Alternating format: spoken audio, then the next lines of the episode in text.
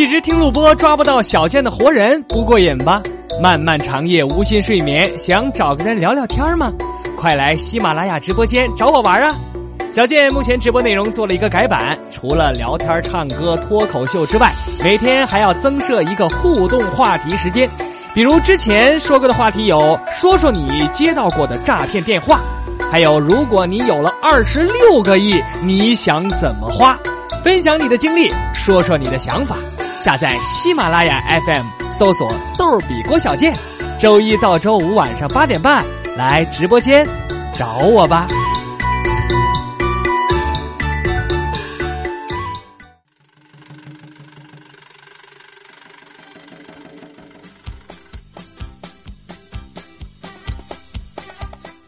人傻嘴不甜，长得磕碜还没钱。大家好，我是小贱。说今天公交车上啊，有俩女的打架，我刚想拉架，忽然发现他们开始互相撕扯对方的衣服。我忽然觉得人人家生气了，发泄一下也好。他们说。努力工作吧，直到你银行卡的存款数字看起来像电话号码。经过多年的奋斗，我做到了。看着 ATM 机里显示的幺幺零，我终于忍不住哭了起来。那 多年以后，李雷和韩梅梅在街角的咖啡店偶遇了。李雷说：“How are you？” 韩梅梅说。这些年过得不好，因为我发觉我的人生少了三样东西。李雷说：“哪三样啊？”韩梅梅说：“Fine, thank you, and you。”什么玩意儿？说接到高中的时候班长的电话，让我后天呐去参加同学会去。多年不见面了啊！但是我一想。啊，班上就我一个人没结婚，连女朋友都没有，我也没有脸去呀，我就不太想去。结果班长告诉我，我同桌那女同学呀，最近离婚了，到处在找我的联系方式，非让我一起去参加去。我听到这儿心头一热，当年我那同桌，啊，长得老漂亮了，身材老好了。这时候班长又补充说。啊，那什么，你同桌说了，只要你去呀，他就不是班里过得最惨的了。看来你想多了，兄弟。说生活中有无数平凡的人给我很多感动，比如我在直播平台关注了一个主播啊，叫减肥日记，我关注他一年多了，啊，一个很有毅力的妹妹啊。从一百八十斤体重，天天就在那跳操直播，哎，一直坚持跳到二百三十斤。我合计这怎么还越跳越肥呢？今天我发现呢，他还有另一个账号在做直播，这个账号的名字叫“直播吃酱肘子”。这怎么这现在怎么？怎么一边口口声声说减肥，一边吃酱肘子？你这你这你对得起酱肘子吗？你 说一个大学生啊，到公司去实习去，老板让他从扫地先开始做起，这大学生就不乐意了。我可是大学生哎！老板说：“哦，对对，我差点忘了，你是大学生。来来来，我教你怎么扫地。”那多亏是扫地，那要是洗袜子的话，那就够呛能教会的。说二十来岁真是个神奇的界限，二十岁之前总觉得自己是个小崽子，永远年轻，永远热泪盈眶，要健身，要滑雪，要环游世界，要出人头地，要疯狂的爱，要作死的蹦跶。可一过完二十来岁，我就觉得自己真的老了，我就只想着赚钱。对任何跟钱无关的事情都提不起兴趣了。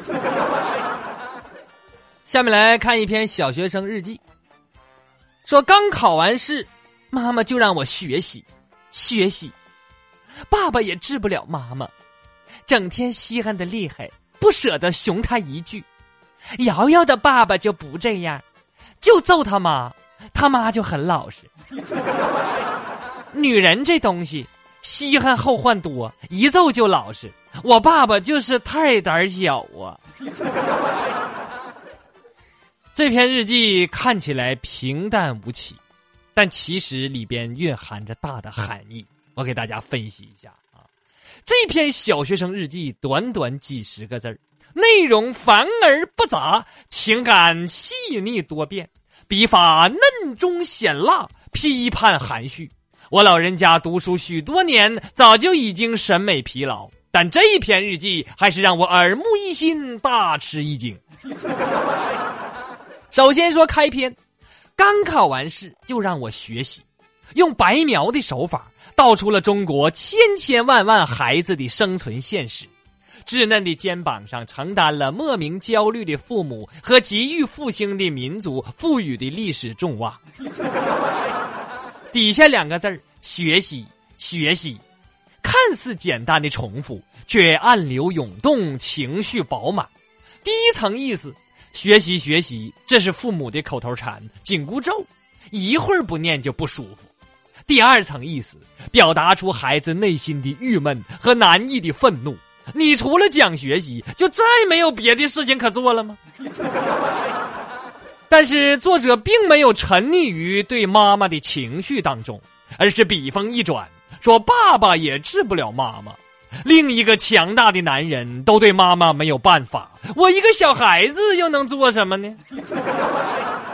所以可以看出来，绝望之中弥散着一股淡淡的忧伤，可谓是神来之笔，韵味悠长。接下来，作者对爸爸妈妈黏黏糊糊的关系进行了抨击，说整天稀罕他的厉害，不舍得熊他一句。乡土味十足的“稀罕”这词儿和创意十足的这种呃描写方法。十分传神地描写出一位老婆迷爸爸，在儿子陷入水深火热的时候，反应却很迟钝。还有儿子无声的控诉，说：“你老婆如此过分，你就不管管吗？” 然而，作者再次奇迹般地跳出了自己的情绪，把笔触伸向更加宽广的空间。他写道：“瑶瑶的爸爸就不这样，就揍他妈，他妈就很老实。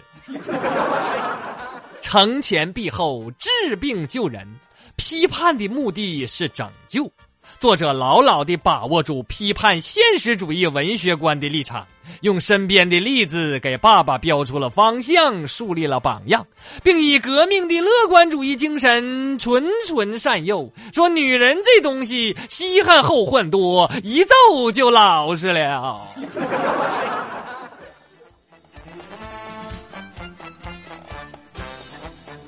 下面我们再来看一个小笑话啊。呃，这个编的呀，这这故事编的非常有水平啊！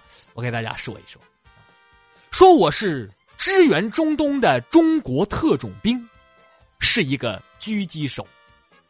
今天执行任务的时候，蹲到了老美的狙狙击手，他就在另一个掩体后面，也发现了我。我们两个都躲在各自的掩体内，不敢露面。时间一分一秒的过去，我们两个却静静的对峙，谁都没敢动。就在这时，我听到了对面掩体后发出了稀稀疏疏的声音。我知道那个老美待不住了，他想跑。我架好枪，只等他出来送他归西。他的确出来了，我瞄准头部一枪开了过去。可是刚刚开枪，我就后悔了。因为他在头盔上竟然绑了一个华为手机，这个手机被我不偏不倚的打中了，对方也有所准备，在我开枪的一瞬间也对着我开了一枪，我急忙缩到掩体后躲过了一劫。老美的确狡猾，居然懂得用华为来挡子弹，我犹豫着。从口袋中掏出战友送我一直没有开机的三星 Note 七，我点燃了一支香烟，考虑了好久，才按下了开机键。三星 Note 七并没有爆炸，这让我长舒了一口气。我计算了一下我和老美之间的距离，算准了抛物线，然后默默的掏出了我的小米。中东夜晚有时会很寒冷，我经常靠这部小米手机取暖。现在除了取暖，它还可以帮我一个天大的忙。我翻着小米的电话簿，终于找到了一个号码，备注是三星 Note 七。我又翻了翻背包，从中掏出了一个苹果七，这是我在战场缴获的，现在也能派上用场。机会只有一次，这次不容有失。刚刚对战之后，老美的狙击手显然处于上风，一直在悄悄的瞄准着我。我并不敢露头，把手中的烟头按灭。我心一横，成败在此一举。躲在掩体之后，我将苹果七猛地向上一抛，紧接着在极短的时间内，我将三星 Note 七抛掷到老美的藏身之处，另一只手抓起我的小米，拨通了电话。只听“轰”的一声巨响，我明显感受到我的掩体颤了颤。我默默掏出了仅剩的最后一根烟，点燃，深吸，最终我赢了。只因那老美贪心的用瞄准镜看了一眼苹果七，而没有狙击掉足以令他失去生命的三星 Note 七。明天我的敌人是谁？我是否能继续活着，还是未知。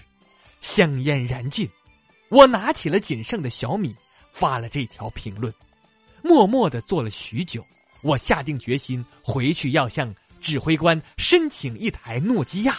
我还缺个趁手的近战武器。夕阳下的余晖，我扛着枪准备回去报道。有的时候，改变战场的真的是高科技。最后，欢迎收听小健的直播，周一到周五晚上的八点半，在喜马拉雅直播专区搜索“逗比郭小健”，也欢迎您关注小健的微信公众号“逗比郭小健”。有更多的精彩节目奉献给您。好了，今天的节目就到这里，感谢大家的收听，我是小健，不是再见的见，再见。